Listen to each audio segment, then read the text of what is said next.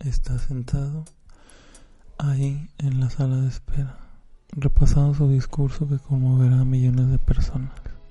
Está decidido, solo, ahí para obedecer su llamado, esa voz que le empuja a conseguir sensaciones y satisfacciones nuevas, conmover y motivar a las personas. El momento se hace corto Está subiendo los tres escalones que parecían grandes montañas que debe escalar para llegar al escenario, donde millones de ojos y oídos esperan por él. Pero algo está mal. Tiene una sensación extraña. El escenario se resquebraja y una especie de murmullo le penetra en los oídos. Un sonido familiar y que lo deja vacío, lo aturde y de pronto es consciente de lo que pasa.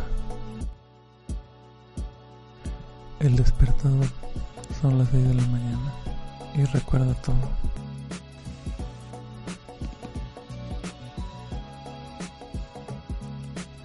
Él tiene deseos, también tiene hijos. Todos pensábamos que estaba bien, que la vida lo trataba excelente, pero él no sabe qué hacer. No tiene, a pesar de ser un hombre de familia, un propósito claro que lo empuje a salir de la cama que le llene el alma. ¿Por qué no lo tiene? Una vez creyó que lo tenía, pero hacía tanto que no estaba ni cerca de tenerlo, no sabía qué se sentía, no sabía si era real, y lo dejó pasar, como cuando dejarías pasar un tren porque alcanzas a ver desde lejos las ventanas y se ve lleno.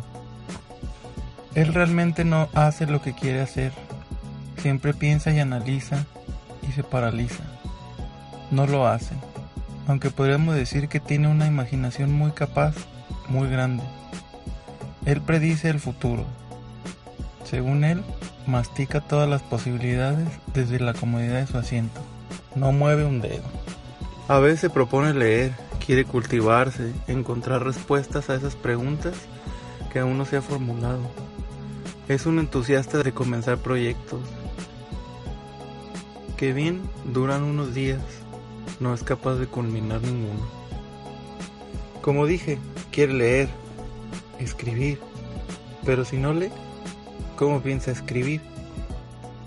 Quiere hacer deporte, bajar de peso, dejar de beber, comer saludable. Pero como lo hemos visto, solo es entusiasta del comienzo.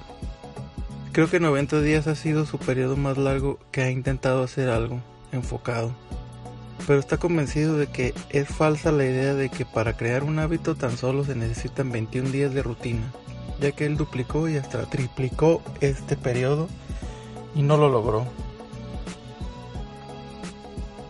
Sin embargo, hoy ha decidido cambiar y esta vez es diferente. Lo siente mientras está sentado en la sala de espera. Historias circulares. Hola, soy Ramón Sánchez. Este fue el primer podcast que estoy subiendo. Muchas gracias por escuchar.